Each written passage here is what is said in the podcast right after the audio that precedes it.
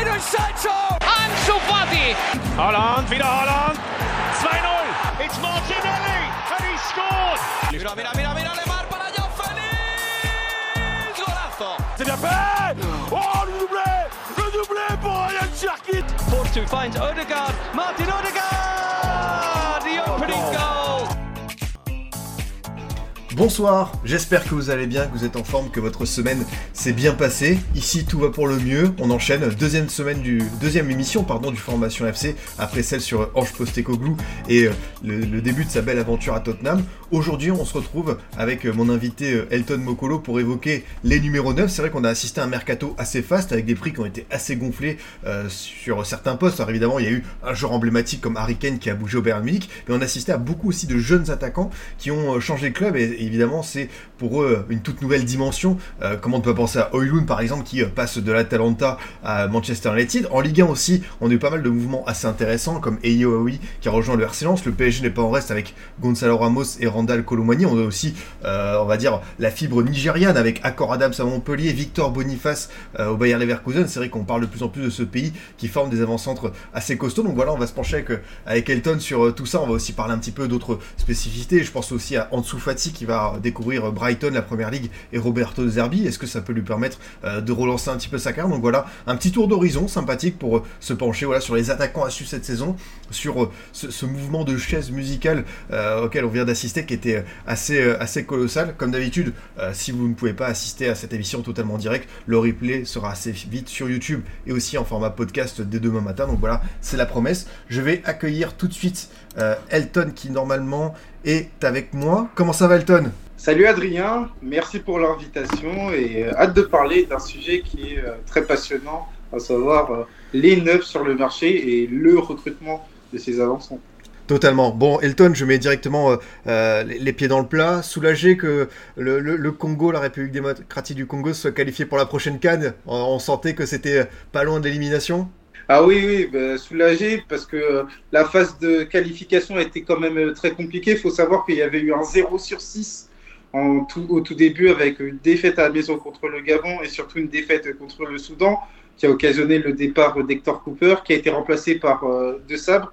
Et derrière, tu as eu euh, 12 points. Et donc, euh, par rapport à ça, la République démocratique du Congo termine à la première place. Bon, on va pas parler comme euh, le président de la République a dit que maintenant l'objectif était de remporter cette canne, mais au moins ça fait euh, du bien de revoir la République démocratique du Congo de retour après avoir euh, loupé l'épisode, l'épisode, l'édition précédente euh, au Cameroun.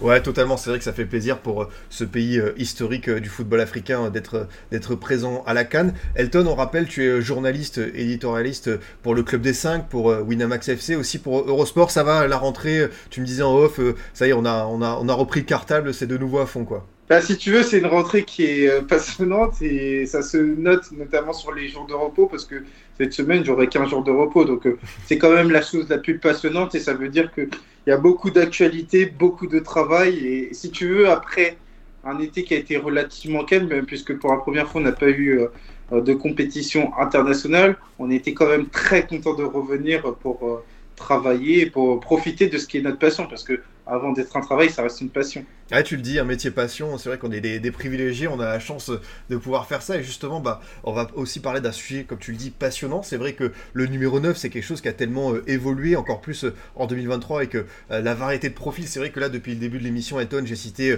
Wai, Openda, Boniface, Oilun. Ce sont des attaquants qui ne se ressemblent pas tellement, mais il y a quand même eu cette, cette quête du numéro 9. Elton, pour, pour commencer, alors évidemment, le chat est aussi avec nous. Si vous avez des. Ils sont très contents que tu sois là, comme le grand puissant qui dit bonsoir à tous et bonsoir magnifique. Elton Mokolo, le travail bien fait paye. Bah voilà, petit message Merci sympa, petit c'est compliment pour, euh, pour démarrer. Le chat, si vous avez des questions, si vous avez des remarques, euh, n'hésitez pas, évidemment, euh, je, je vous lis. Elton, pour commencer, c'est quoi pour toi, euh, si on parle euh, de ces attaquants qui ont bougé cet été, le transfert qui t'a le plus marqué, voire le plus intrigué, celui que tu as envie de le plus suivre? C'est quoi, euh, quand tu regardes euh, les différents mouvements, celui où tu as dit, tiens, lui, ça va être très intéressant, c'est ton numéro 1, quoi? Ah, Le transfert évidemment le plus marquant, c'est celui d'Harry Kane du côté du Bayern parce qu'il y avait une quête euh, du Bayern par rapport à son numéro 9 depuis le départ de Robert Lewandowski.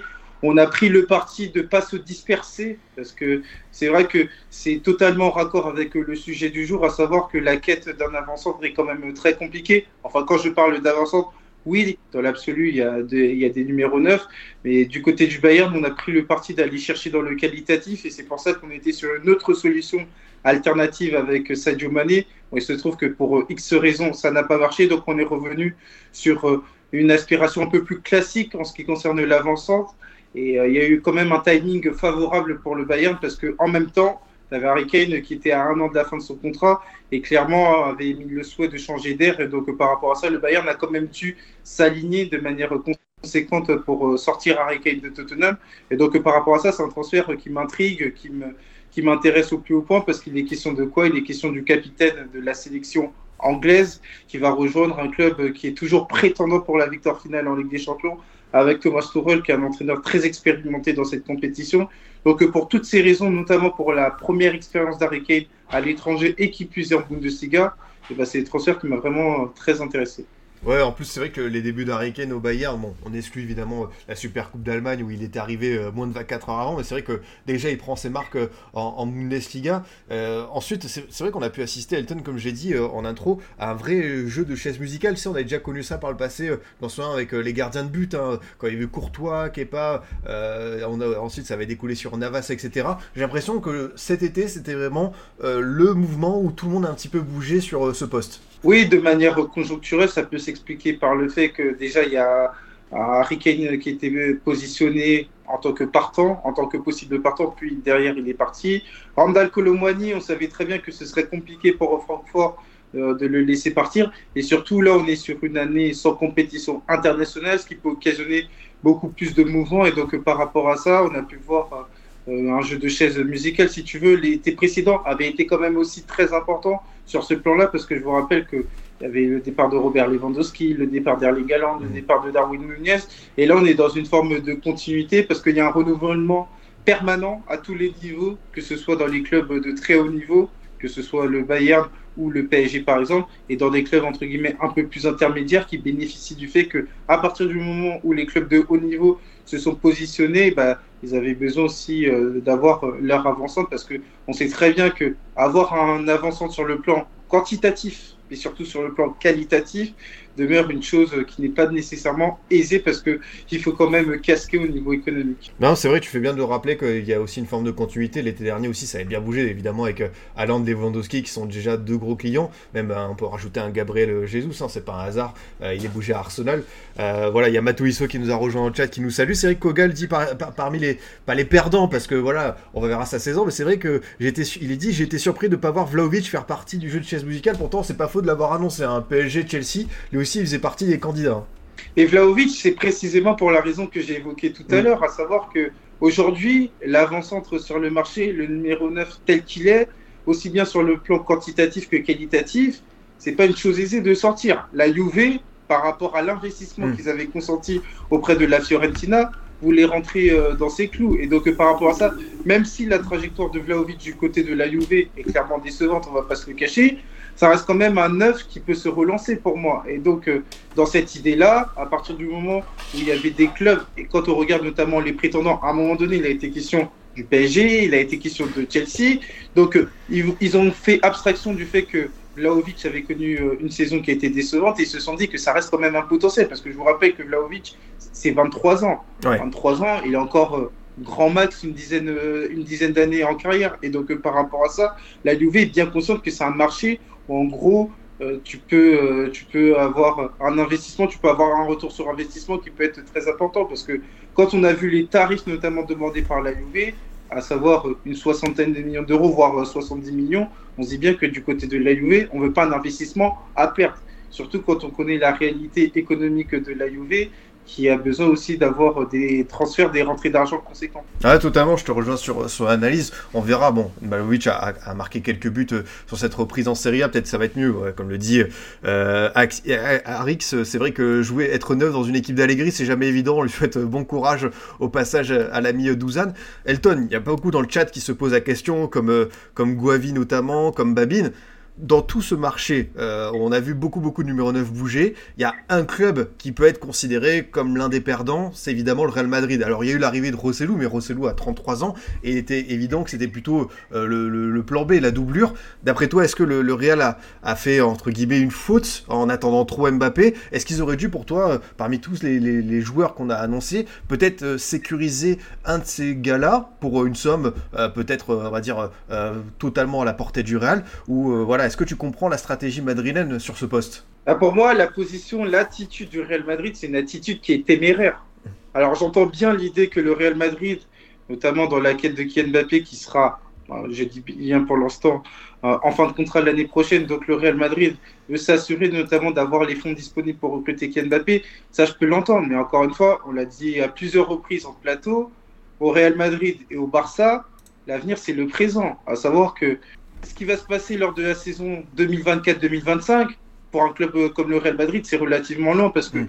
il y a la réalité du quotidien. Tous les trois jours, le Real Madrid, c'est la pression permanente. Et par rapport à ça, dans un besoin notamment de se renforcer, un neuf aurait été souhaitable. Parce que moi, je pense que c'est une attitude qui est téméraire.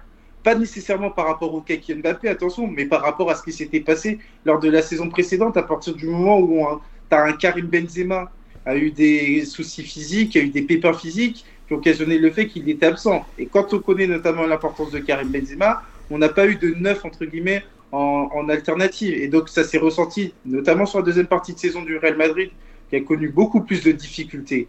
Alors, à l'époque, on pouvait expliquer le fait qu'à partir du moment où c'était pas quelque chose de nécessairement prévu, à savoir la blessure de Karim Benzema, et que le Real a dû s'adapter, on peut avoir un discours compréhensif. Parce que c'est vrai que Karim Benzema, avant cette saison, c'est un joueur qui a enchaîné énormément. Et qui, même s'il avait des pépins physiques, ça restait des pépins physiques qui n'étaient pas dommageables. Et là, pour le coup, il a connu une saison qui a été plutôt compliquée. Et là, par contre, cet été, à partir du moment où tu sais que Karim Benzema est parti et que Kylian Mbappé, quoi qu'on en dise, a dit publiquement et à plusieurs reprises qu'il accomplirait du moins sa dernière année de contrat au PSG, les enjeux étaient clairs pour le Real Madrid, à savoir qu'il y avait une grande possibilité pour le Real Madrid de ne pas avoir euh, son avançante. Donc euh, par rapport à ça, du côté du Real Madrid, et là pour le coup, c'est tout à leur honneur, on défend cette position, à savoir que du côté du Real Madrid, on est capable d'avoir des joueurs qui peuvent incarner notamment cette capacité but, que ce soit Vinicius, que ce soit Rossellou un degré moins, ou que ce soit euh, Jude Bellingham.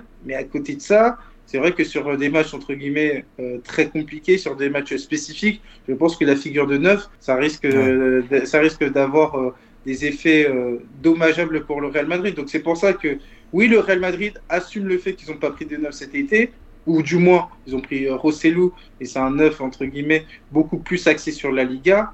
Mais ça, ça ne reste pas moins une position qui est quand même très téméraire quand tu connais les ambitions du Real Madrid. Quand on joue au Real Madrid, on doit tout gagner du 1er août jusqu'au 1er juin de l'année suivante. Ah, tu l'as dit, hein, y a, se projeter déjà sur la saison 2024-2025 pour un club de cette dimension, c'est loin. Et en plus, comme tu l'as affirmé, bon, pour l'instant, euh, ce, Jude Bellingham euh, version euh, mois d'août nous a régalé en Liga, a été tellement décisif. On verra évidemment sur les prochaines échéances et avec, avec des champions et tout. Pour l'instant, ça, suffit à, faire le bonheur du RAL. Il faudra voir quand les échéances s'enchaîneront. Elton, là, j'affiche, alors toi, tu vas peut-être pas le voir, mais le tableau des transferts des 10 principaux attaquants qui ont été euh, qui sont partis avec les sommes élevées, et ça rejoint une remarque de Bertigno, le marché des neufs devient de plus en plus fermé, les valeurs sûres à ce poste sont très rares, hormis à beaucoup de jeunes ayant que très peu de références au top niveau. C'est une question que je voulais te poser, inflation ou pas? Est-ce que pour toi c'est justifié de voir euh, par exemple l'Atalanta mettre 30 millions d'euros sur El Bilal Touré, qui a fait des bonnes choses avec Almeria, mais qui n'a pas non plus, tu vois, cassé la baraque, ou encore, évidemment, l'autre exemple, c'est euh, Manchester United, qui va jusqu'à mettre voilà 80 millions d'euros sur Oilun, alors qu'il n'a pas marqué, il n'a pas dépassé la des 10 buts avec l'Atalanta en Serie A. Le poste de neuf est l'incarnation de ce qui se passe depuis une dizaine d'années maintenant sur le marché des transferts parce que à partir du moment où on a eu euh, la progression, notamment des clubs de première ligue qui ont des capacités économiques qui sont supérieures à beaucoup d'autres, à partir du moment où on a eu euh, l'arrivée euh, d'un PSG, et c'est la position qui est adoptée par le Real Madrid, aujourd'hui, il y a beaucoup plus d'argent que de top joueurs. Et donc, à partir du moment où on connaît cette donnée, eh ben, c'est beaucoup plus compliqué pour euh, les top joueurs d'aller euh, dans un autre club. Donc euh, par rapport à ça, ça se ressent à tous les étages. Aujourd'hui, un club économiquement est capable de retirer le maximum à un autre. Je vais te donner un exemple concret. Randall Colomwani, Francfort est en conférence League cette saison et pourtant ils ont eu 90 millions. Mm. Alors qu'il y a une dizaine d'années, ils le vendent pour trois fois moins. Et je te dis ça, grand max. Ils peuvent retirer 30 millions. Tout ça pour dire qu'à partir du moment où on est sur un marché qui est extrêmement compliqué, eh ben, les clubs, ils sont pas dupes. Et là, tu as évoqué le cas d'El Bilal Touré par rapport à Almeria. Almeria qui est quand même le spécialiste, notamment dans cette capacité à tirer un bon prix euh, du côté euh, des avancantes, parce qu'il y a eu le cas d'Armin Nunez, déjà, qui était parti pour 24 C'est millions d'euros en étant en D2 du côté euh, de, De Benfica. Benfica. Il y a eu le cas Oumar Sadik l'été dernier qui est quand même parti pour 25 millions du côté de la Real Sociedad. Et quand tu connais notamment la politique sportive de la Real Sociedad, on ne sort pas tous les jours 25 millions d'euros. Et cet été, ils ont sorti El Bilal Touré. Parce qu'il ne faut pas oublier qu'ils ont un proprio qui est saoudien. Donc euh, ils ont les moyens de retenir euh, euh, ces joueurs-là. Donc euh, du côté de l'Atalanta, l'Atalanta a en plus payé le fait que tout le monde était au courant qu'ils avaient retiré le max pour Hollund. Donc par rapport à ça, on savait très bien que l'Atalanta, au moment de venir sur le marché des transferts pour prendre un avant-centre, eh ben, ils allaient payer un peu plus que d'habitude. Donc euh, tout ça pour dire qu'en fait, on est sur euh, un effet boule de neige qui commence avec les grands clubs et qui se finit avec les clubs les plus intermédiaires, à savoir qu'à partir du moment où il y a une distribution conséquente d'argent sur les grands avant-centres, et ben forcément, à tous les étages, et ben, il y a 10, 15, voire plus euh, de millions d'euros qui peuvent être euh, impactés euh, sur euh, des éventuels recrues en tant qu'avançantes. Non mais c'est vrai ce que tu dis, c'est intéressant sur euh, à la fois la manne financière des clubs qui est très importante et justement les autres sont au courant donc on, on fait pas de cadeaux et il y a ces prix gonflés. Est-ce que d'après toi, bah, tout simplement, euh, ça va pas entre guillemets revenir à une normale? Est-ce qu'on va continuer à assister à ça spécifiquement pour ce poste? Parce qu'on a le sentiment que voilà ça fait partie vraiment, je vais pas te l'apprendre Elton, hein, un rouage essentiel pour pas mal d'équipes et encore plus on peut le voir aujourd'hui qu'il y en a qui en manquent encore. Hein. On a parlé à du Real Madrid, mais même Chelsea euh, qui n'a pas su finalement euh, après avoir dépensé un milliard trouver aussi euh, ce fameux pur buteur. Donc c'est dire à quel point cette quête elle n'est pas finie pour pas mal de clubs quoi. Bah oui, on est sur une course à l'armement sur ce poste-là.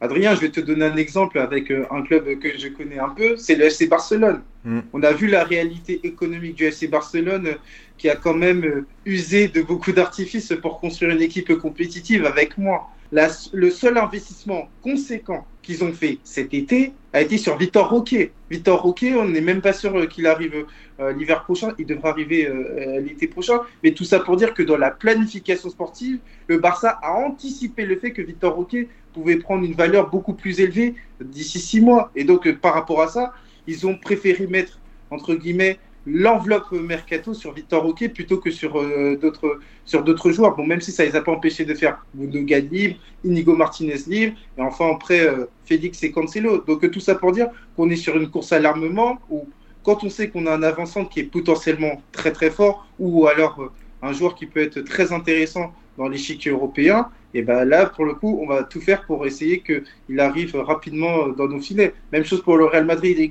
le Real Madrid avec Hendrick. Non, totalement, bah, c'est vrai, euh, encore plus, hein, euh, cette euh, planification est assez importante, ça rappelle bah, certains clubs, hein, tu sais, on a vu les débuts de Kendry Paez avec l'Équateur en équipe A face à, à l'Uruguay, et c'est vrai que je me disais, mais ce joueur, je sais qu'il a été acheté par Chelsea, quand est-ce qu'il arrive? 2025 Tu vois, enfin là on est en 2023, ça me paraît tellement loin 2025, mais c'est la réalité de ces clubs qui est encore plus sur ce marché, voilà, comme tu l'as dit, des, jeunes joueurs où euh, euh, voilà, certaines limites sont presque franchies, parce que ça paraît euh, totalement fou. Elton, on est là pour faire un, beau tour d'horizon sur justement ces attaquants, ces jeunes à suivre. Et tu parlais du Barça, j'ai envie de te lancer sur un des cas qui a été assez intéressant à suivre. C'est évidemment Ansu Fati. Alors personnellement, j'adore Brighton, j'adore Roberto De Zerbi, je trouve l'idée géniale. Toi, qu'est-ce que t'en penses? Est-ce que c'est le club idéal? Et aussi, ce qui va m'intéresser, c'est forcément l'évolution du poste du joueur. On avait tendance à peut-être croire que c'était un ailier de base. Est-ce que pour toi, euh, ça peut être vraiment euh, à l'avenir un avant-centre compte tenu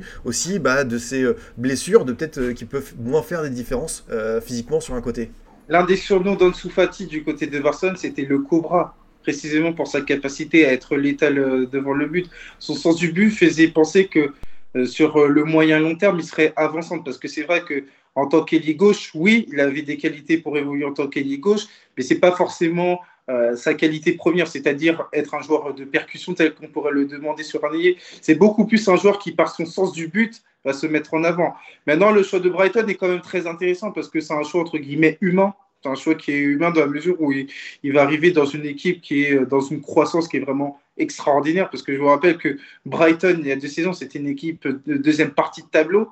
Aujourd'hui, c'est une équipe qui est dans les places européennes. Et par rapport à ça, tu as un entraîneur aussi qui est excellent là-dessus, sur cette capacité à amener des joueurs vers un autre niveau. Et maintenant, pour Ansu Fati, quand on parle de lui, on sait qu'à côté du nom Ansu Fati, il y a un gros astérisque. Le gros astérisque par rapport à sa réalité physique. Parce que faut pas oublier que la saison, bah, la saison qui vient de se terminer, la saison 2022-2023, était une saison qui venait après deux grosses blessures pour Ansu Fati. Et donc, par rapport à ça, il n'y avait pas forcément beaucoup d'attentes par rapport à Ansu Fati. Pour moi, je dis bien pour moi. Mais malheureusement, il se trouve que Ansu Fati est le numéro 10 du Barça.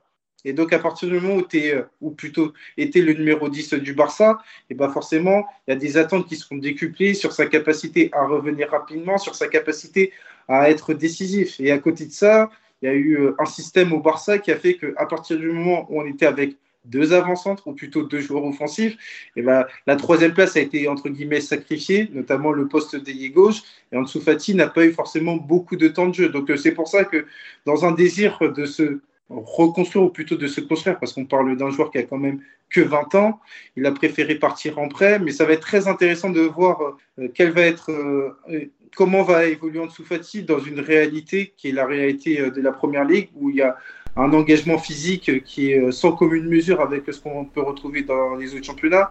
Si Ansu Fati arrive notamment à passer ce cap-là, eh ben, ça sera une nouvelle qui sera très satisfaisante déjà pour Ansu Fati, notamment par rapport à sa réalité de joueur, et pourquoi pas pour le SC Barcelone, parce que je rappelle que c'est un prêt sans option d'achat. Donc très intéressant l'idée de voir comment Brighton va utiliser Ansu Fati, sûrement dans un rôle axial, et donc on va voir qu'est-ce que ça va donner. Mais moi, je nourris beaucoup d'espoir par rapport à Ansu Fati, parce que je pense qu'en dépit du fait que euh, a connu une saison qui a été compliquée la saison dernière. Ça n'en reste pas moins que le deuxième meilleur buteur du Barça, toute compétition confondue. Alors, le total n'est pas extraordinaire. Il y en a qui le diront, et je suis totalement d'accord.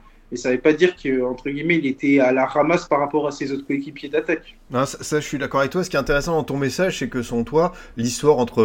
Voilà, c'est vrai que tu l'as dit par rapport aux modalités du transfert, c'est un prêt sans option d'achat. L'histoire entre Ansu Fati et le Barça, c'est pas du tout terminé. Il y a encore une porte qui est ouverte à l'avenir. Oui, alors bon, même si encore une fois, il faut intégrer le fait que à partir du moment où il est parti en prêt, euh, un départ est tout à fait envisageable.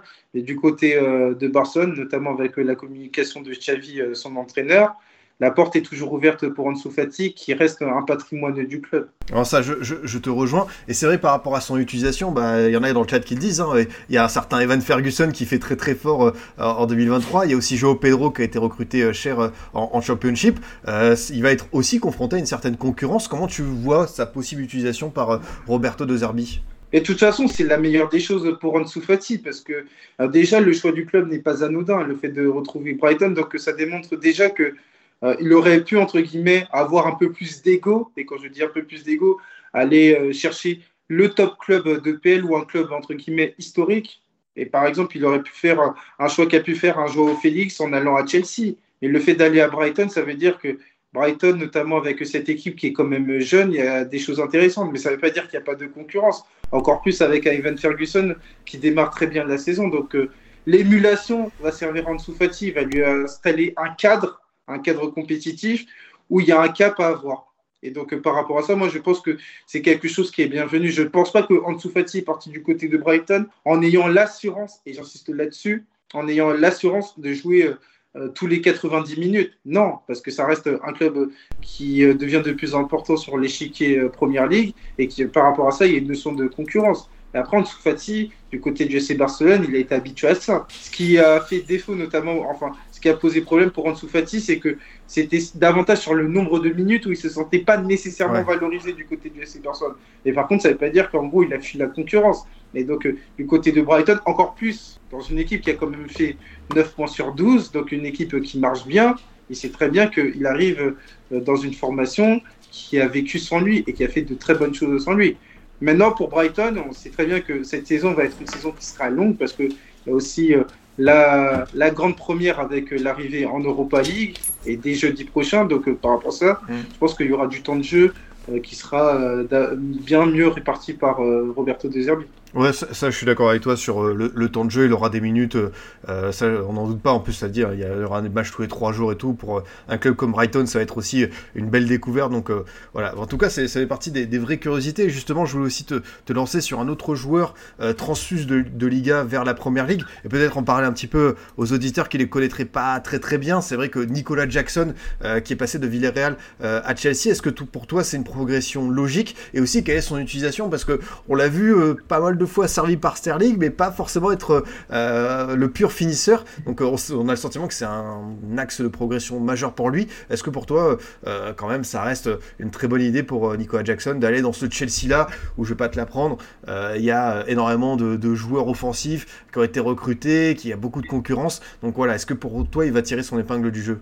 Alors pour moi, Adrien, c'est une ascension qui est supersonique, mm. parce qu'il faut pas oublier que Nicolas Jackson, l'année dernière, il avait commencé avec Villarreal B, c'est-à-dire, bon, il est rapidement arrivé en début de saison du côté de l'équipe première, mais originellement, c'est un joueur qui était dans l'équipe réserve. Donc, tout ça pour dire qu'il a connu une ascension spectaculaire. Dans un premier temps, avec Unai Emery, mais surtout avec euh, Kike Setien, qui a été récemment débarqué par le club. Ce que je veux dire par là, c'est qu'il a fait partie notamment de ces joueurs qui ont pu bénéficier du fait que Kike Setien s'est davantage tourné vers les jeunes pour faire en sorte que Villarreal soit une équipe compétitive.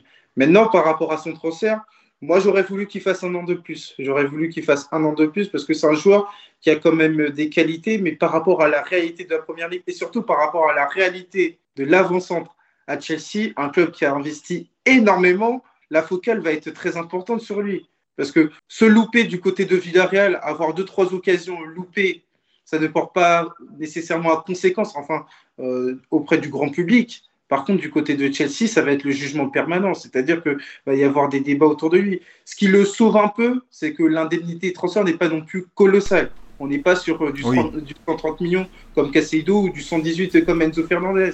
Mais à côté de ça, à partir du moment où c'est l'avant-centre de Chelsea et que par rapport à ça, il y a le jeu de comparaison avec ses glorieux anciens, moi je pense qu'il aurait dû rester un an de plus du côté de Villarreal. Mais en même temps, si tu as une vision par rapport à, la carrière, et ça c'est quelque chose de très important, Juste Adrien, ça me rappelle la, trajectoire, on l'a vu en Ligue 1 d'un Barcola. Un Barcola, forcément, il n'avait pas beaucoup euh, de choix l'été euh, dernier, même l'hiver dernier. Forcément, quand il brille et qu'il y a des grands clubs qui s'intéressent à lui, lui, il a une vision de carrière, à savoir que c'est aussi une porte d'entrée pour euh, ces clubs-là. Et je pense que Nicolas Jackson, il s'est dit, le train de Chelsea ne va pas repasser deux fois. Donc je peux entendre totalement dans une perspective de carrière que Nicolas Jackson ait décidé d'aller du côté de Chelsea en première ligue, en sachant qu'il aurait énormément de temps de jeu.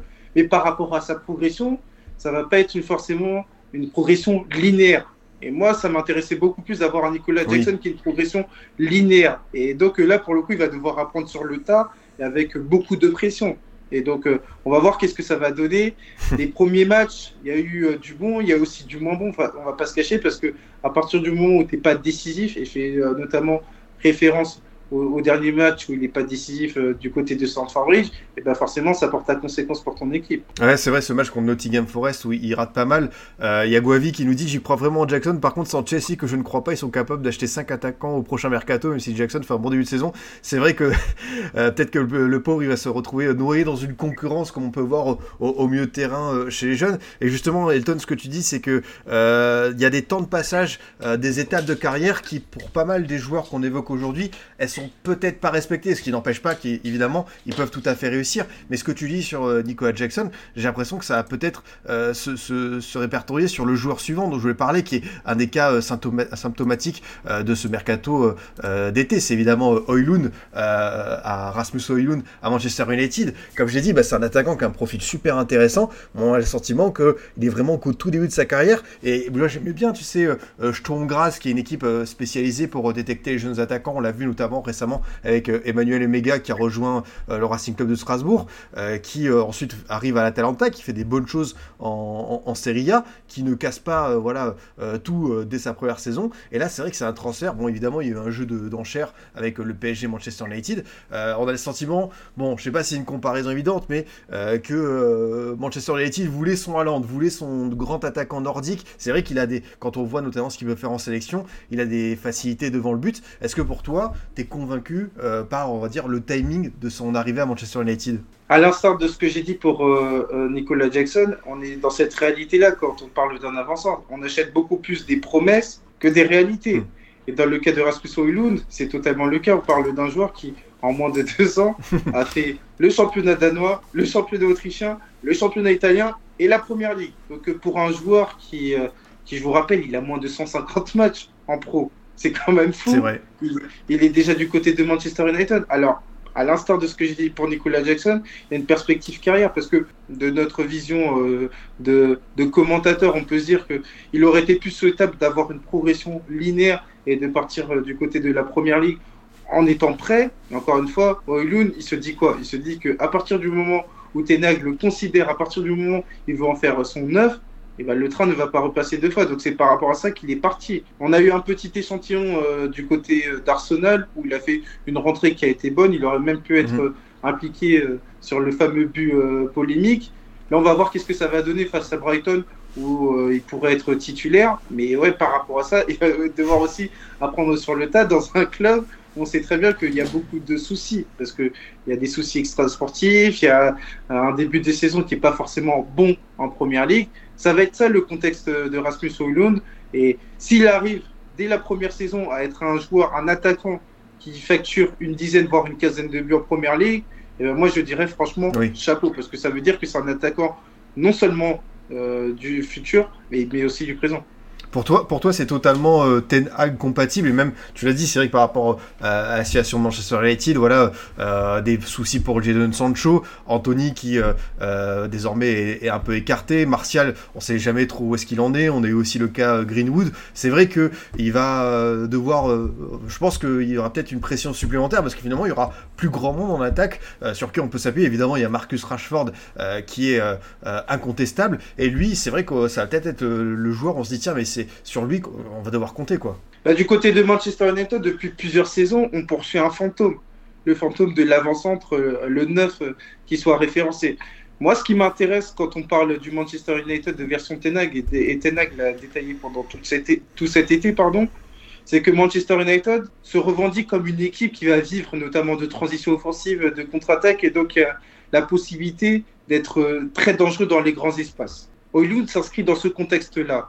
Et moi, ce qui va m'intéresser, c'est cette capacité justement à pouvoir activer ses coéquipiers, que ce soit Rashford euh, dans l'espace, cette capacité justement à bénéficier notamment des longs ballons de Bruno Fernandez et cette capacité sans ballon à ouvrir les espaces pour Manchester United parce que c'est ce qui a fait défaut à partir du moment où tu n'avais pas forcément de neuf référents donc tu en as souffert de ça et tu obligé de t'appuyer exclusivement sur Rashford. Là, le fait d'avoir une diversité avec ce profil-là, c'est quand même quelque chose de voulu. Et sans ballon, de ce qui est dit, on parle d'un joueur qui ne donne pas sa part, qui donne justement dans cette capacité à défendre. Et ça, c'est un élément qui est très intéressant pour un Manchester United qui va devoir progresser sur ce fameux pressing et ce contre-pressing. Donc euh, par rapport à ça, je pense que Oulund, il peut euh, s'inscrire dans la durée du côté du Manchester United de Ten Hag. Et ils insistent là-dessus du Manchester United de Ten Hag parce que on sait très bien que Ten Hag, il va falloir que sa progression elle soit continue du côté de Manchester United parce que quand on parle de Manchester United,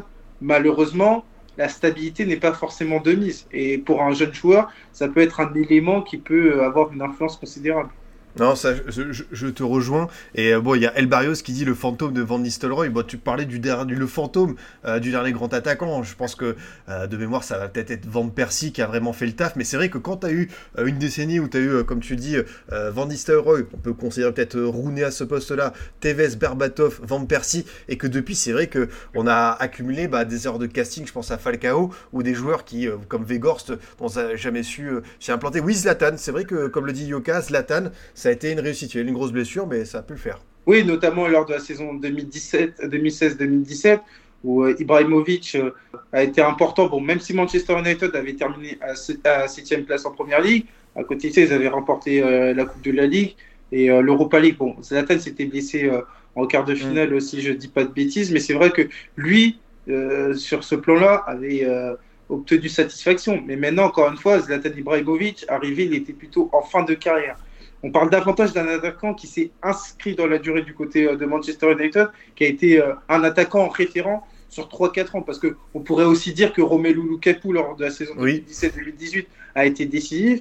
Et rapidement, Romelu Lukaku, il a connu une deuxième saison qui a été un peu plus compliquée. Ça va être la principale, le principal challenge pour Oilun. Déjà, dans un premier temps, être un attaquant efficace pour Manchester United et être un attaquant qui soit pas éphémère du côté de Manchester United.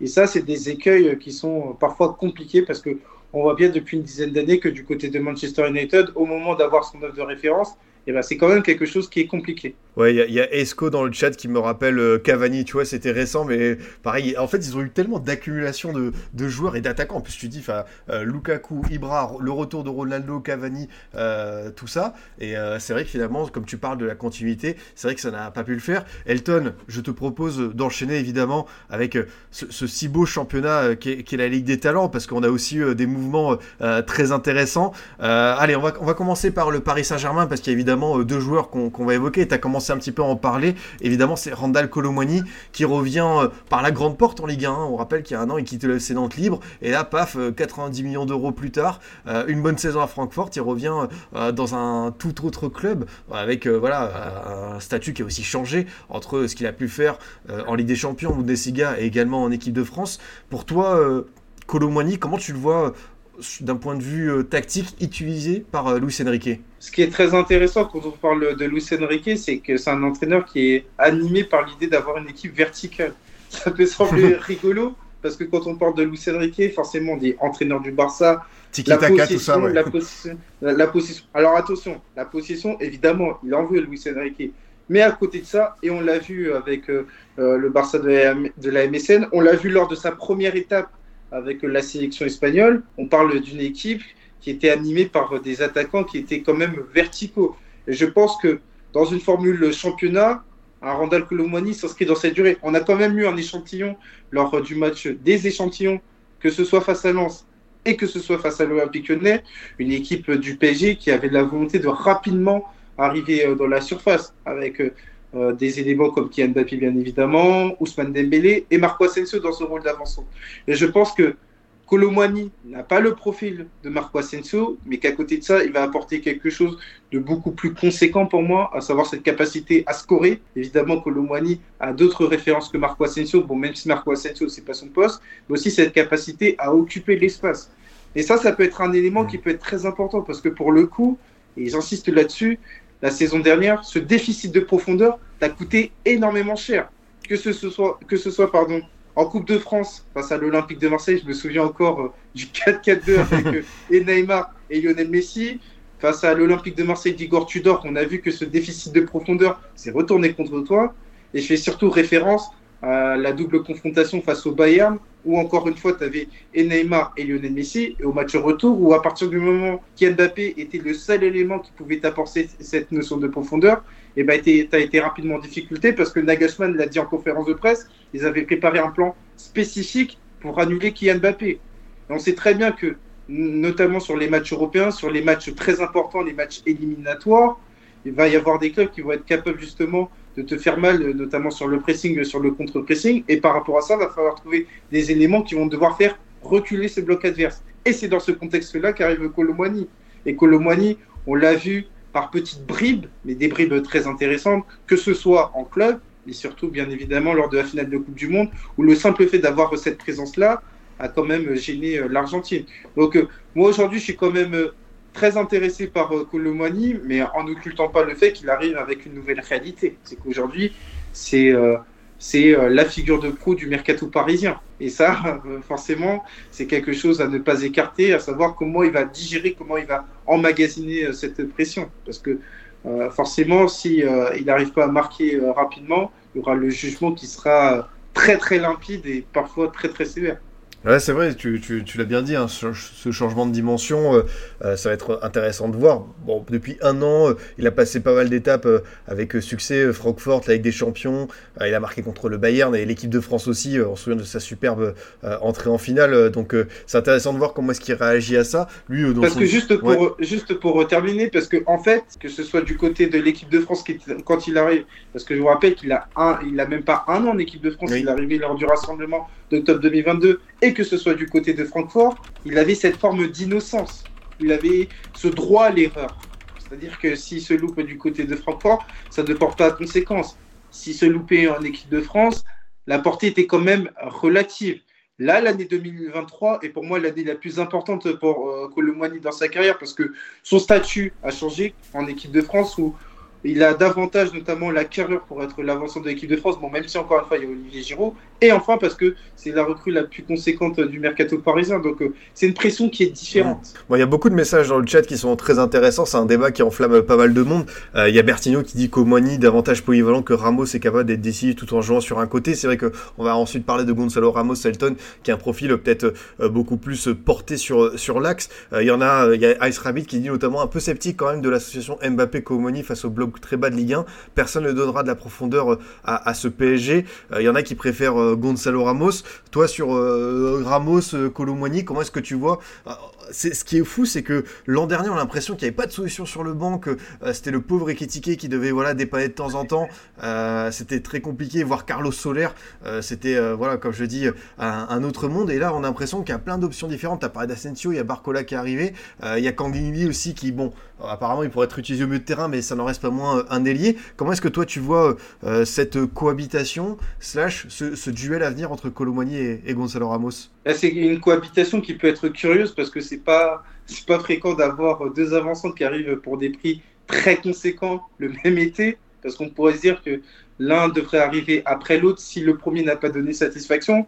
Il se trouve que le PSG, dans son optique de réarmer offensivement le PSG, a pris le parti de recruter ces deux avançants. Mm. Maintenant, Gonzalo Ramos, il présente d'autres qualités que Randall Colomoni, peut-être davantage dans la surface, un joueur qui sera beaucoup plus, entre guillemets, présent pour euh, faire mal dans les derniers mètres. Et euh, c'est vrai qu'on a vu avec le Portugal, mais surtout avec le Benfica, qui était capable de s'épanouir dans une équipe qui était verticale. Mais maintenant, la question du côté de Gonzalo Ramos, c'est que par rapport à ce qu'on a vu avec euh, notamment Marco Asensio, est-ce qu'il va pouvoir apporter un autre football, une autre qualité qui va pouvoir servir très rapidement du côté du PSG On a vu euh, quand il est arrivé que euh, forcément il avait besoin euh, de, s'habituer au rythme de la Ligue 1, au rythme lié au PSG. Mais maintenant, oui, il y a une logique de concurrence quand on parle de Gonzalo Ramos et que aujourd'hui, pour moi, il est clairement pas acquis qu'il sera titulaire parce que il a quand même non pas un, mais deux clients pour moi. C'est-à-dire Colomwani par rapport à ce qu'on a dit, un Marco Asensio qui, je vous rappelle, est quand même très considéré par Luis Enrique, parce que Luis Enrique, faut pas l'oublier, il a utilisé Marco Asensio à ce poste-là lors de la dernière Coupe du Monde. Il a encore vu, on a encore vu euh, sur les matchs face à Lens et face à Lyon qu'il pouvait apporter quelque chose. Bon, Marco Asensio est blessé jusqu'à la prochaine trêve internationale. Donc tout ça pour dire que du côté de Gonzalo Ramos, oui, il y a des qualités qui ont été entrevues du côté de Benfica, mais qu'aujourd'hui, il arrive sur une étape beaucoup plus importante. Ah non, ça, ça euh, je, te, rejoins. En plus, comme tu dis, euh, on a beaucoup parlé de temps de passage. Euh, Gonzalo Ramos, il est passé de, voilà, euh, très très vite euh, de la Youth League, de l'équipe B du Benfica, un attaquant qui rappelle le temps de jeu jusqu'à sa très belle saison l'an passé. Et euh, je pense aussi la Coupe du Monde, évidemment, quand tu marques un triplé face à la Suisse en huitième de finale, ça t'aide. Et pour lui aussi, il y, a, y, a un vrai statut qui a évolué, mais de façon drastique. Alors c'est un prêt avec option d'achat, donc normalement c'est obligatoire, mais c'est sûr que, que, pour lui aussi, il y, a, y, a, un prix à digérer. Il n'y a pas encore eu ce premier petit but. En plus, il s'est blessé. Donc comme tu dis, en plus, le souci avec ces jeunes attaquants, là c'est qu'il euh, y aura une volonté de rentabilité euh, qui va être réclamée euh, dans les prochains jours, les prochaines semaines. Et tu sais, Adrien, il y, a, quelque chose qui pourrait lui servir sur l'aspect mental, de par ses expériences du côté de Benfica, mais aussi du côté du Portugal, c'est que Gonzalo Ramos n'arrive pas, notamment dans ces deux expériences-là, en tant que prodige. Ce que je veux dire par là, Gonzalo Ramos, il a, il a évolué notamment dans les coulisses. Il a, il a dû attendre son tour, notamment pour briller. Parce que, je vous rappelle, euh, la saison 2021-2022, il y a Darwin Nunez avec euh, la sélection portugaise. Il passe derrière un monument Cristiano Ronaldo. Donc, euh, il a réussi à s'accommoder dans ce rôle du joueur qui n'était pas nécessairement numéro un en tant que référence offensive.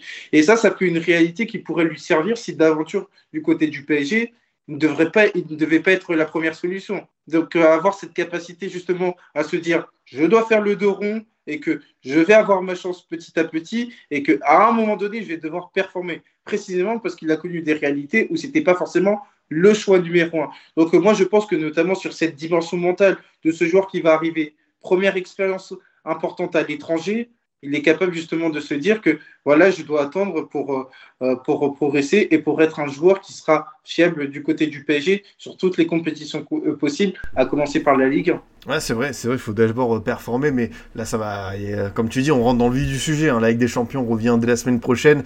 Euh, ça va être l'occasion de voir un petit peu bah, comment Colomboigny, comment Ramos s'adapte hein, à cette nouvelle vie au, au, PSG. Justement, on va parler à l'instant de, du retour de la Coupe aux grandes oreilles. Il y en a un aussi qui va la découvrir, Avec le RC c'est évidemment Eli Wahi. J'ai l'impression que c'est le transfert qui fait l'unanimité. Il n'y a pas beaucoup de choses à dire en tant que détracteur parce que pour moi, euh, j'ai l'impression que ça coche toutes les cases, que ce soit pour lui et pour Lens. Euh, j'ai l'impression qu'il y a euh, vraiment, comme je dis, cette continuité logique. Là, tu vois, on a beaucoup parlé de joueurs qui sautent des étapes. Voir le RC Lens dépenser 35 millions d'euros, déjà, bah, ça fait plaisir parce que ça veut dire à quel point ils reviennent de loin. Et pour lui, bah, voilà, il y a la découverte de la Coupe d'Europe et en plus, il va pouvoir voilà, continuer de grandir, lui personnellement, après voilà, son, très bon début de carrière à Montpellier. Ouais, c'est un transfert que moi j'appelais euh, de tous mes voeux parce que euh, déjà c'est un bon attaquant qui l'a montré euh, du côté de Montpellier avec une très bonne saison et surtout le fait d'avoir un transfert entre guillemets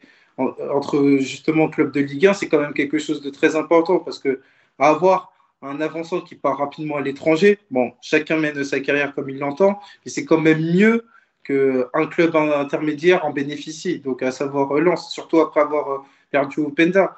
Et ensuite, euh, sur euh, le plan footballistique, c'est un transfert qui fait sens précisément par rapport à la réalité euh, de ce que demande le jeu soi, à savoir une équipe voilà, qui est généreuse, portée vers l'avant et verticale. On l'a vu avec le profil d'Openda, on l'a vu avec Eli Wahi, notamment sur le premier match face à l'AS Monaco, ou même si c'est un match qui a été très difficile pour l'AS Monaco, on a vu des bribes, on a vu un teaser de ce que pourrait être Eli Wahi dans l'équipe française à savoir un joueur qui va attaquer des espaces, un joueur qui peut être justement très important par sa capacité à garder le ballon dans le camp adverse. Et donc, euh, oui, moi, c'est un transfert qui m'intéressait énormément et je suis très content de voir qu'Eli Wahi est du côté du RC Lens. Maintenant, il faudra voir euh, si euh, dès la première saison, il va être l'attaquant à 15 buts. Et ça, je pense qu'il en a les capacités. Ensuite, en Ligue des Champions, ce sera une autre histoire. Parce que c'est vrai que la poule est quand même très intéressante. Arsenal paraît au-dessus. À côté de ça, tu as le PSV euh, Eindhoven. Il faudra voir la réalité du PSV Eindhoven qui fait son retour dans la grande compétition, qui a perdu Sangaré dans les euh, dernières minutes et qui globalement est une équipe néerlandaise, donc euh, qui va laisser des espaces. Et enfin, Séville, Séville c'est particulier parce que c'est particulier parce que si tu regardes Séville en Liga, bah, tu peux te dire non, c'est quand même bien tombé. Et en même temps, Séville en Europe, c'est pas forcément la même histoire. Bon, même s'il y en a qui te diront euh, l'Europa League. Et à côté de ça, ils viennent de recruter Sergio Ramos. Sergio Ramos, qui, quoi qu'on en dise, pour moi, dans un club comme Séville, encore plus avec la dimension, euh, la dimension, euh, la, dimension passionnelle qu'a Sergio Ramos avec Séville, il peut apporter quelque chose. Mais pour revenir à Eli oui, c'est un transfert qui faisait sens par rapport à ce qu'il est en Ligue 1 et par rapport à ce qu'il pourrait être dans ce championnat. Alors, oui, oui, y a, la, caméra d'Elton euh, a, a, bugué à freeze. Alors, t'as un bel arrêt sur image, Elton. Hein, T'en fais pas, ça marche bien. Donc, euh, bah, écoute, euh, moi, ça me, ça me va pour ce petit. tu veux que je la remette ou pas? C'est comme tu veux. Si tu veux lancer, relancer, on peut voir si ça, si ça marche pour faire voilà, hop, le petit Skype. Ah, voilà. Elton est de retour euh, parmi nous, entre guillemets, avec euh, la vidéo. Voilà, le chat commençait à s'inquiéter, mais tout va pour le mieux. J'aime bien ce que dit Bertigno. C'est vrai qu'il y a aussi un nouveau statut. Euh, la difficulté pour Wai sera d'assumer, voilà, dans un club pas encore stabilisé en top 5 en Ligue 1. C'est la saison la plus dure pour Lens depuis leur remontée. tout le talent qu'il a, le contexte n'est pas le même qu'à Montpellier. C'est vrai que pour lui, c'est une saison très intéressante parce qu'il y a à la fois ça, évidemment, un RC Lens qui commence très mal et qui a attendu au tournant, qui a changé d'étiquette. Et aussi, en parallèle, bah, évidemment, l'équipe de France Espoir, Thierry Henry, les Jeux Olympiques, c'est vrai que pour lui, euh, il y a des temps de passage sur cette saison 2023-2024 qui, euh, des, échéances, euh, franchement, on se dit c'est ça va être du costaud pour lui. Ouais, le commentaire est vraiment très intéressant parce que Eddie Way partage un point commun avec Lens. Il est question de croissance, aussi bien sur le plan personnel pour Eddie Way qui va découvrir un nouveau club que pour Lens. À savoir que la deuxième place l'année dernière est un très grand résultat. J'insiste là-dessus. Et maintenant, il y a une autre étape c'est se pérenniser dans le haut du classement. Et par rapport à ça, on sait très bien que la deuxième place ne te donne pas la garantie d'être dans le top 5 l'année suivante. Et d'ailleurs, on le voit sur ce début de saison qui est quand même compliqué pour Lens. Donc tout ça pour dire que euh, arrive euh, dans un contexte où les deux les deux entités, que ce soit Wai d'un côté et Lens de l'autre, ont besoin de grandir de manière commune. Et par rapport à ça, ça va être très intéressant de voir jusqu'à où il va aller. Ensuite, pour l'équipe de France Esport, c'est vrai qu'il y a un challenge par rapport au fait que faut pas oublier que sur euh, le premier match, il n'a pas nécessairement débuté euh, en tant que titulaire. On sait que Mwendo est très important dans le groupe euh, France Espoir et qu'il va falloir qu'il soit davantage convaincant pour Thierry Henry avec des objectifs qui sont quand même très importants. Les Jeux Olympiques à la maison la saison prochaine et l'Euro 2025. Ah non, t'as bien résumé, hein. c'est vrai que comme tu le dis, euh, ça va être intéressant de voir comment est-ce qu'il va, il va s'en sortir. Euh, pour terminer justement sur les attaquants de Ligue 1 qu'on voulait euh, regarder ensemble, Elton, avant d'évoquer évidemment Openda à, qui il a succédé, on va parler évidemment, il y a beaucoup d'attaquants intéressants en, en, Bundesliga. on va commencer à parler un petit peu des attaquants nigérians à travers Accor Adams qui a rejoint Montpellier, qui a fait des débuts très intéressants, déjà, déjà trois buts. Elton, est-ce qu'on peut, tu peux dire un petit mot sur comment est-ce que toi tu as analyse cette réussite euh, assez insolente du Nigeria à former des attaquants, et notamment des attaquants jeunes, parce qu'évidemment, il y a Ozymen qui est un peu euh, la tête d'affiche, la tête de gondole. Mais d'ailleurs, tu vois, euh, on va parler de Boniface ensuite, il y a Gift Orban qui est en train de tout exploser en Belgique, il y a Accor Adams, il y a aussi Lookman qu'on peut voir à l'Atalanta, j'en oublie un paquet, mais il y a Awoeni qui fait des très bons débuts avec Nottingham. Comment est-ce que toi, tu, tu observes chez Super Eagles ce secteur offensif tout puissant? Bah, c'est une culture, en fait, quand on parle des attaquants nigériens, parce qu'il y a un événement qui a été euh, très important, c'est les Jeux Olympiques euh, du côté euh, d'Atlanta, qui a été un boom, avec notamment l'avènement mmh. d'une génération. Et par rapport à ça, je pense que les joueurs se sont inscrits dans, dans ces pas-là. Bon, même si faut quand même faire un distinguo, parce que que ce soit Ozymen, que ce soit Boniface, ou que ce soit Lukman, ils étaient, ils étaient jeunes, voire pas nés. Ils étaient pas nés du tout. Donc c'est très difficile. Mais ce que je veux dire par là, c'est que à partir du moment où il y a eu ce boom au milieu des années 90, et eh ben, il y a un savoir-faire qui a été engendré, à savoir que c'est un poste maintenant qui est euh, quand même très important et qu'il y a besoin d'avoir une émulation. Donc on a le qualitatif avec euh, ces joueurs et surtout le quantitatif parce que à la prochaine canne va y avoir euh, des sacrés mots de tête Ça, pour, oui. pour, pour, avoir un ou deux attaquants titulaires. Donc ça c'est la meilleure des choses pour le Nigeria, mais surtout ouais c'est vrai que on l'avait vu lors des compétitions de jeunes, avec notamment la génération Osimhen qui avait été vraiment très importante. Ils avaient même terminé euh, champion du monde. On voit que c'est quelque chose qui n'est pas pris à la légère et qu'aujourd'hui, il y a un effet boule de neige quand on parle notamment de cette, euh, de cette génération d'attaquants nigérians qui ont la particularité d'être efficaces, mais surtout très jeunes. Et ça, c'est quelque chose qui peut être bien pour le futur, mais surtout pour le présent. Ouais, totalement. Il y a d'ailleurs euh, Alex qui rappelle que John Utaka était un facteur clé dans son transfert à Montpellier. Donc voilà, on avait vu Essien euh, qui a insisté pour que Nouama aille à l'OL. Donc les anciennes gloires de Ligue 1 euh, facilitent l'arrivée de talent. On peut, on peut les remercier parce que c'est vrai qu'on apprécie de voir ce, type de joueur évoluer dans notre championnat. on a parlé un instant de Victor Boniface qui est, je pense, l'attaquant qui, on va d'ailleurs le, voir encore. Bon, au moment où on parle, le Bayer Leverkusen se déplace ce soir à à Munich et il fait un démarrage canon en plus dans une équipe euh, hyper séduisante qui est celle euh, du, du Bayer Leverkusen de Xabi Alonso. Pareil, là on est sur un joueur, on a parlé tout à l'heure de des prix et tout, j'ai l'impression que 20 millions d'euros à l'Union Saint-Gilloise, c'est presque une aubaine quoi. C'est euh, presque une aubaine, mais après il faut pas oublier que Victor Boniface a quand même connu deux grosses blessures. Oui, c'est vrai. Donc je pense que, je pense que ça, ça a pu refroidir certaines adeurs parce que forcément Boniface a eu de bonnes performances, mais quand tu regardes notamment le bilan, enfin les états de service services médicaux, ça peut refroidir en te disant est-ce qu'il peut rechuter? Parce que je vous rappelle que c'est un joueur qui a 22 ans, mais qui a moins de 150 matchs en pro. En pro. Et ça, c'est quand même euh, un indicateur du fait qu'il est relativement nouveau sur le circuit professionnel, mais en même temps, il a une ascension qui est supersonique. Parce que je vous rappelle qu'il était à Bodo Glint il y a moins de 5 ans. Et qu'aujourd'hui, il est du côté de Leverkusen et déjà le meilleur joueur. Euh, euh, au mois d'août du côté de la Bundesliga et le meilleur jeune. Il faut savoir que le dernier joueur à avoir fait ça s'appelait Erling Haaland. Donc ça situe euh, la performance. Mais c'est vrai qu'il y a une qualité qu'on n'a pas évoquée pour euh, les attaquants euh, nigérians, c'est cette capacité d'adaptation. Parce que quand tu regardes notamment le parcours de Boniface, j'ai parlé de Bodo Glimt, j'ai parlé de l'Union Saint-Gilloise, on pourrait parler d'Ozimène qui est passé par Wolfsburg, qui est passé par Charleroi, on pourrait parler d'Accor Adams qui, qui, était dans un championnat aussi qui était exotique, entre guillemets. C'est qu'on ne parle pas de joueurs qui se sont lancés dans les cinq grands championnats. On parle de joueurs qui ont été habitués, enfin, qui ont débuté dans des championnats un peu plus anonymes, dans des championnats qui ne sont pas forcément euh, les, les plus simples au niveau euh, de l'adaptation. Enfin, je parle euh, sur l'extra sportif et pourtant ils ont été décisifs. Donc euh, c'est aussi une porte d'entrée parce que tu as un avantage dans ces championnats-là. À partir du moment où c'est des championnats qui sont de moindre niveau par rapport au sein de grands championnats, et eh ben, tu peux engranger de la confiance et surtout des buts et te faire repérer. Et c'est comme ça que Ozymen se relance après un passage qui a été compliqué du côté de Vosbourg, du côté de Charleroi, où euh, Luis Campos décide de recruter Ali, et Boniface avec l'Union Saint-Gilloise. On connaît le championnat belge qui est vraiment en plein essor parce qu'il y a des clubs belges qui sont de plus en plus intéressants. Et lui, il en a profité aussi bien dans le championnat belge, mais aussi en Coupe d'Europe où il, termine quand même avec 6 buts. Ouais, c'est vrai. En plus, voilà, il y a Alex qui nous dit c'était euh, Lillestrøm, le club norvégien pour euh, Accor Adams. C'est Bertino qui rappelle que Mofi aussi, euh, tu vois, on en a, oublié plein. Mais, ouais, je l'ai oublié celui-là.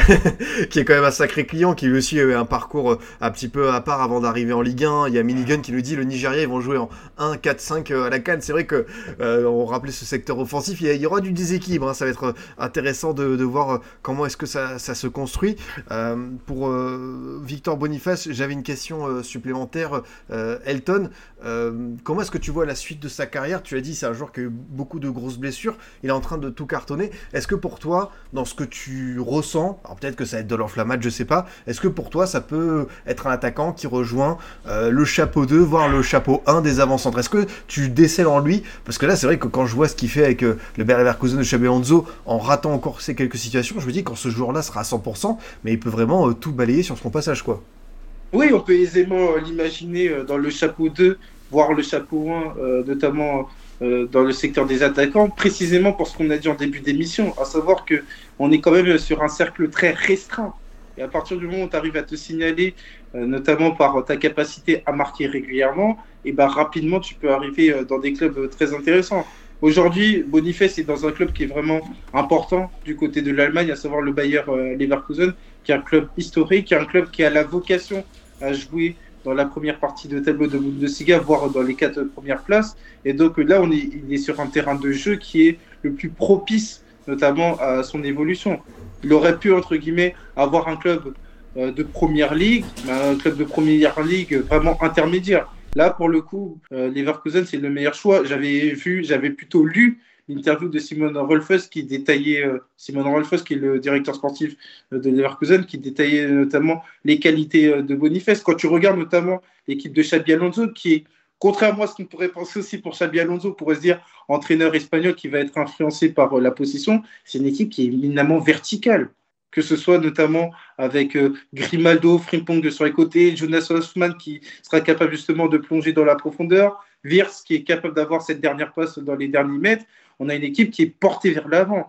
J'ai oublié Granit Xhaka, bien évidemment Granit ah Xhaka, qui, est, important, sur ce début de saison par sa capacité à bien finir dans les derniers mètres. Et eh ben, on a un environnement, on a un écosystème qui participe justement à valoriser les qualités de Victor Boniface. Et moi, je pense que s'il continue de performer d'ici deux ans, ça pourrait être euh, un transfert très important pour euh, Leverkusen. Mais pour l'instant, parce que j'aime pas trop, euh, notamment me projeter, par respect pour les clubs actuels, j'aime pas trop me projeter sur le futur. C'est un actif qui est très important pour Leverkusen. Ah, c'est sûr. Je pense qu'ils voilà, en plus, ils seront en, Europa League. On, a vu les premiers pas de Xabi Alonso. C'est très intéressant ce qu'il fait. Demi-finaliste l'année dernière. Exactement. Et en plus, on se souvient de cette demi-finale retour contre la Roma de Mourinho. C'était une caricature un petit peu au niveau des stats. Hein. Ouais.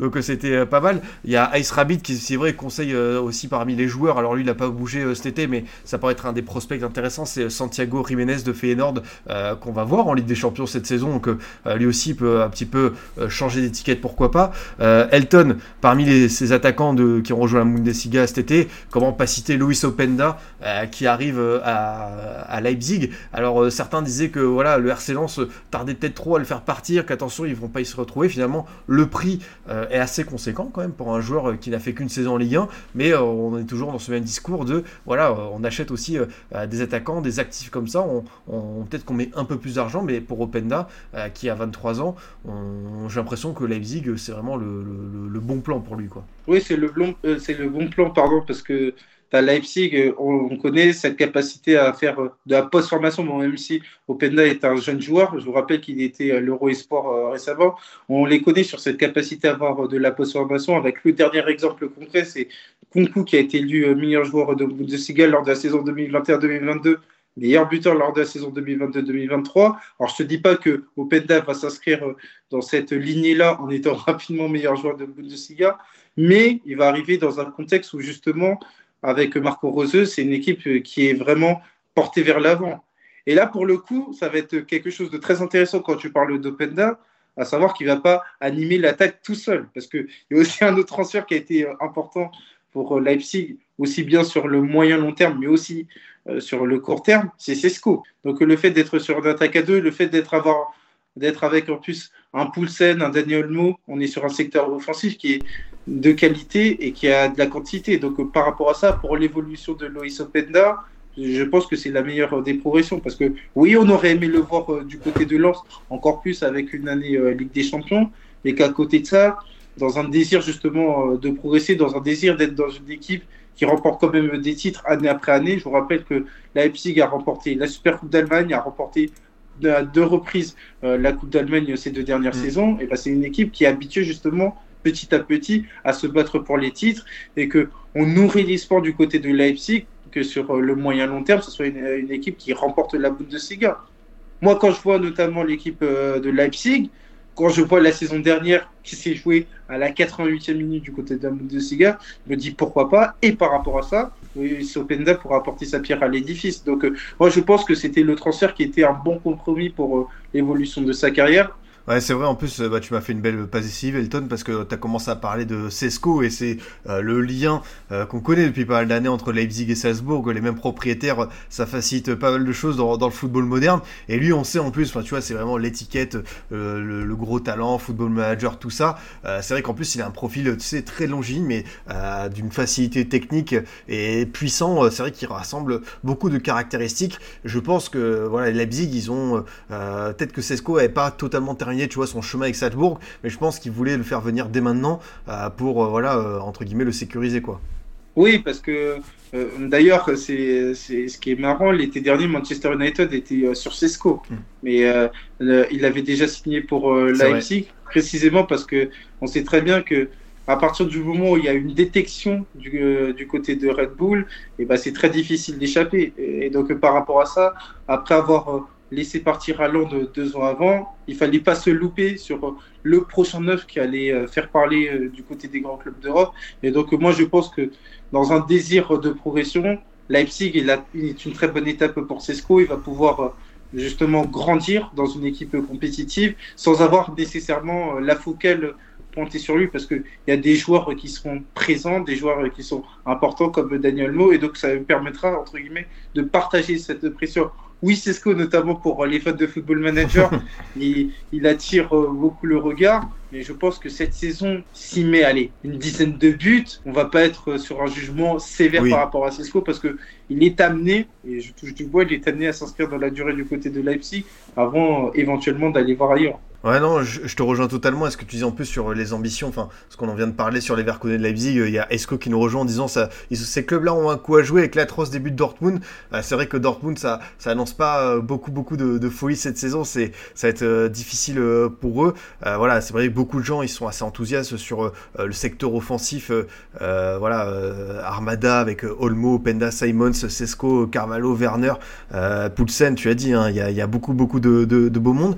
Elton, le dernier joueurs. Alors, euh, je me suis euh, un petit peu euh, précipité. J'ai oublié de faire un crochet par le sud-est de la France parce qu'évidemment, c'est un transfert qui a été attendu à Monaco. C'est Balogun et c'est le dernier joueur que je voulais voir avec toi. Évidemment, là pour le coup, un AS Monaco qui n'est pas européen, qui réussit à attirer Balogun, qui était aussi suivi par l'Inter, qui met un beau chèque, hein, quand même, je crois que c'est 35-40 millions d'euros. Après ce qu'on a vu en Ligue 1, personnellement, je suis ravi de le voir rester dans ce championnat-là. Comment est-ce que tu imagines, toi, son arrivé dans ce Monaco qui marche très fort. Et c'est particulier, je pense, pour un joueur qui certes a une belle réputation parce qu'il sort d'une saison euh, très accomplie à Reims, mais il doit quand même gagner sa place dans un Monaco, celui d'Adi qui tourne très bien. C'est un très beau coup pour euh, Monaco. Hmm. C'est vraiment un très beau coup, j'insiste là-dessus, parce que on aurait pu penser qu'en n'étant pas européen, on aurait euh, un mercato qui serait moins qualitatif euh, du côté de Monaco, tu t'aperçois que les cibles sont quand même de qualité. Et en ça, il faut euh, reconnaître le travail du nouveau directeur sportif Thiago Scuro. Bon, même s'il y a eu des pistes qui ont été euh, avancées en amont avant son arrivée, mais pour revenir sur le cas de Balogun, oui, c'est un coup qui est porté sur la table du côté de l'Est Monaco parce que on sait que dans cette recherche d'avançante, Balogun était fortement courtisé. On a un moment parlé de lui du côté de Lens, on a beaucoup plus parlé de lui du côté euh, de l'Italie. Il avait l'étiquette du joueur qui avait euh, été très important en Ligue 1 avec Reims, l'étiquette du joueur qui était euh, du côté d'Arsenal qui revenait à Arsenal. Et donc par rapport à ça, on aurait pu se dire que la concurrence allait être rude. Et donc par rapport à ça, gros coup de chapeau pour l'AS Monaco qui a su mettre les moyens pour récupérer un attaquant du futur, mais surtout du présent. Parce que aujourd'hui, quand tu parles de Balogun, c'est un attaquant qui a justement vocation à s'épanouir dans le football d'Adi Hutter. Donc par rapport à ça, très intéressé à l'idée de voir qu'est-ce que ça va donner. Bon, aujourd'hui, et moi je pense que mm. ça peut être la chance de Balogun, à savoir qu'il va pouvoir grandir petit à petit, parce que tu as Ben Yedder qui, quoi qu'on en dise, de par son profil, à savoir, oui, il a besoin d'être accommodé par le collectif monégasque, en Ligue 1, c'est une garantie, c'est une quinzaine, voire une vingtaine de buts. C'est sûr. Et ça, c'est ça, c'est un élément qui a ne pas négliger et qui permet, entre guillemets, de dégager un peu de pression pour Balogun parce que il aurait pu arriver en se disant, enfin, il aurait pu arriver et être aligné tout de suite. Et là, on l'a vu contre euh, Lens, à partir du moment où il rentre dans le dernier quart d'heure, il y a déjà 3-0 pour, euh, euh, pour l'AS Monaco. Donc moi, je pense que son adaptation va pouvoir être rendue possible par le fait que tu as déjà un joueur compétitif qui s'appelle Ben Yedder, et ensuite, s'il est vraiment fort, et bah forcément, je pense que à 18h prendra ses dispositions. Mais donc, par rapport à ça, oui, au final, il y a un dénominateur commun à tous ces attaquants, c'est cette notion d'adaptation, parce qu'ils présentent, à l'exception d'Harry Kane, euh, tout ce, ce, dénominateur euh, commun, pardon, c'est qu'ils sont relativement jeunes. Et donc, euh, la progression peut être entravée par des éléments qui sont euh, indépendants de leur volonté, à savoir une logique de concurrence, une blessure, etc. etc. Non, ça c'est sûr, et en plus il y a un beau défi euh, international qui attend Balogun. Tu vois, tout à l'heure on a parlé des attaquants nigérians, il aurait pu aussi choisir la nationalité sportive des Super Eagles, et il a fini par euh, rejoindre les USA en vue de la Coupe du Monde 2026. Tu dis que aussi si Balogun prend encore de l'ampleur d'ici trois ans, ça peut être un, un avant-centre bah, d'un certain calibre pour le pays hôte, quoi. Ah bah oui, euh, être tête d'affiche d'une Coupe du Monde à domicile, c'est pas donné à tout le monde. Et donc euh, être en plus, on sait très bien que euh, les États-Unis, bon même s'il y a le cas Pulisic, notamment dans leur désir d'avoir des joueurs de premier plan américains dans les clubs européens, et eh ben ça va peut-être passer par Balogun qui peut être un référent du côté de l'AS Monaco et ça pourra servir de manière probable pour la Coupe du Monde. Donc c'est pour ça que je pense que Balogun il a aussi une vision moyen long terme, à savoir que oui, il a mis euh, beaucoup de buts. Oui, il aurait, pu prendre le parti d'aller dans un club euh, peut-être un peu plus historique que l'AS Monaco. Et l'Inter, bon, même si euh, ça s'est pas fait pour des raisons financières, l'Inter est quand même vice-championne d'Europe. Mais par rapport à la notion de progression dans un championnat qu'il connaît, Monaco était le meilleur choix. Ouais, ça, je, je, je, te rejoins entièrement. Avant de te libérer, Elton, j'avais gardé euh, de côté une question du chat qui était très intéressante, c'était celle de Bertignon. après, de toute façon, moi, je peux, je peux continuer avec les questions du chat. Euh, c'était, euh, est-ce que selon vous, le football les 10 dernières années a fait évoluer le profil des nouveaux neufs qui arrivent en pro? J'ai l'impression qu'on voit moins de purs neufs, mais davantage de neufs polyvalents capables de jouer un cran plus bas, de porter le ballon, etc. J'ai l'impression que ça fait évoluer totalement les plans de jeu actuels. C'est vrai que parmi tous les profils qu'on a évoqués jusque-là, Elton, on n'a pas le sentiment c'est d'avoir euh, euh, vraiment un, renard des surfaces, genre vraiment un mec qui va rester euh, à attendre le ballon et tout. C'est vrai qu'on voit des profils qui peuvent être protéiformes, qui peuvent donner beaucoup d'aspects à leurs entraîneurs, quoi. Ouais, c'est une très bonne question parce que je pense que le football est devenu plus global. Avant, notamment sur les années où on a grandi, le football était beaucoup plus séquencé. C'était limite les défenseurs défendent, les milieux font entre guillemets euh, la jonction et les attaquants attaquent. Et donc, euh, il y avait quelque chose de beaucoup plus séquencé. Là, à partir du moment où on est sur un football plus global, donc un football plus continu, c'est-à-dire que, euh, notamment sur le jeu de l'intensité, le jeu du pressing, et ben forcément, on demande beaucoup plus de choses à l'attaquant. Parce que on part du principe qu'un attaquant dans le match va toucher le ballon quoi Deux minutes, grand max. C'est-à-dire, tu vas faire quoi pendant les, les 88 autres minutes? Tu vas devoir faire autre chose. Et donc, par rapport à ça, on va demander à l'attaquant d'ouvrir les espaces, d'être un joueur en appui, d'être un joueur qui justement va avoir une capacité, une autonomie. Pour moi, c'est le mot-clé, une autonomie qui, qui te fera dire que l'attaquant, au-delà notamment de sa capacité à marquer des buts, et le but, c'est la chose la plus difficile à faire euh, dans le monde du foot, va, va pouvoir apporter quelque chose dans d'autres registres. Raison pour laquelle le registre évoqué, à savoir euh, le renard des surfaces, forcément, ça tend à être quelque chose de plus compliqué. Parce que on l'a vu avec un cas qui a été très éloquent, Erling Haaland. Erling Haaland, personne ne pourra contester le fait que c'est un attaquant qui est extraordinaire. Pour autant, on a vu que la saison dernière, Pep Guardiola ne l'a pas lâché, notamment Oui. sur cette capacité à être un neuf qui pouvait apporter autre chose qu'être qu'être un renard des surfaces. Et Erling Haaland, parce que c'est un joueur qui est très intelligent, il a réussi à comprendre ça. Et on a vu des matchs où, quand tu regardes, et pour moi, c'est un match qui est très intéressant. C'est le fameux. Tu as même deux matchs qui sont très intéressants. Le match face à Arsenal et le match face au Real Madrid.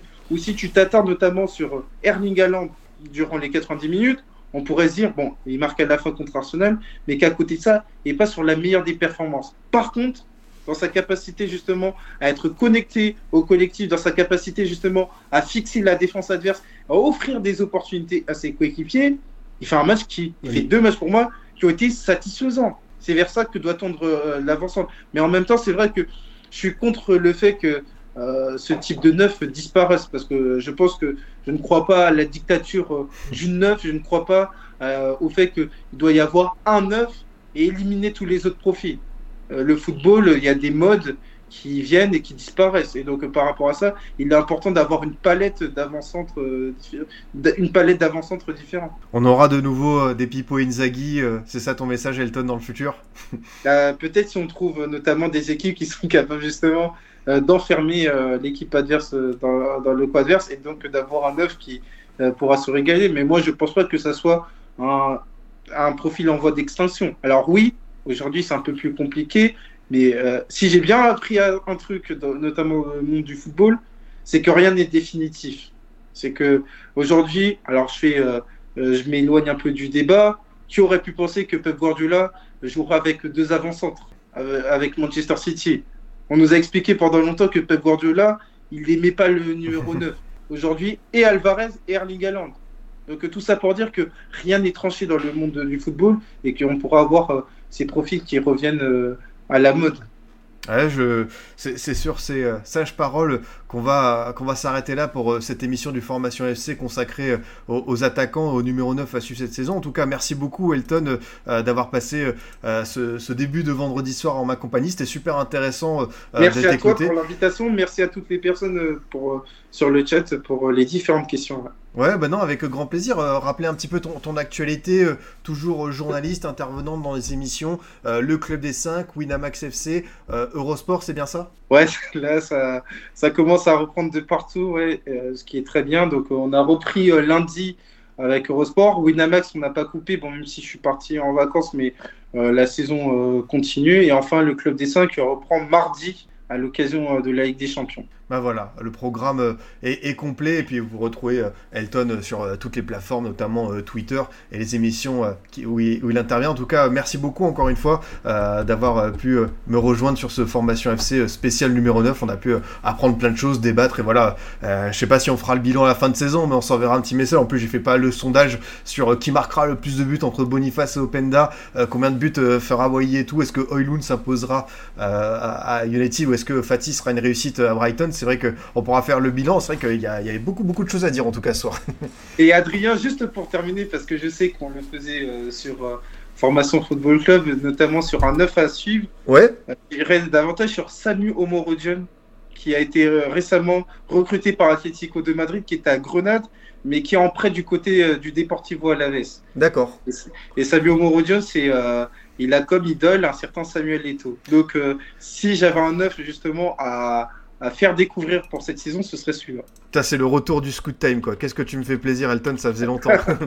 Ouais, ouais, mais parce que j'avais un peu préparé ça, donc. euh, ah, t'es, beau- beau fils. Mais c'est vrai que c'est un joueur dont j'avais euh, entendu parler, euh, qui, a, qui a 19 ans, qui a aussi la nationalité euh, nigériane, mais qui fait partie des équipes de jeunes de l'Espagne, c'est bien ça? Il vient d'intégrer pour la première fois l'équipe des sports espagnols. Ok. Donc, euh, bah, Avant, il était, en, il était en moins de 19. Ok, bah c'est vrai que ça va être euh, intéressant à suivre euh, sa progression. Et en plus, c'est ça, il a déjà marqué un petit but, non Si je ne m'abuse? Et, il avait fait forte impression lors euh, du premier match face à Atletico, ce qui avait amené l'Atletico à le recruter dans la foulée.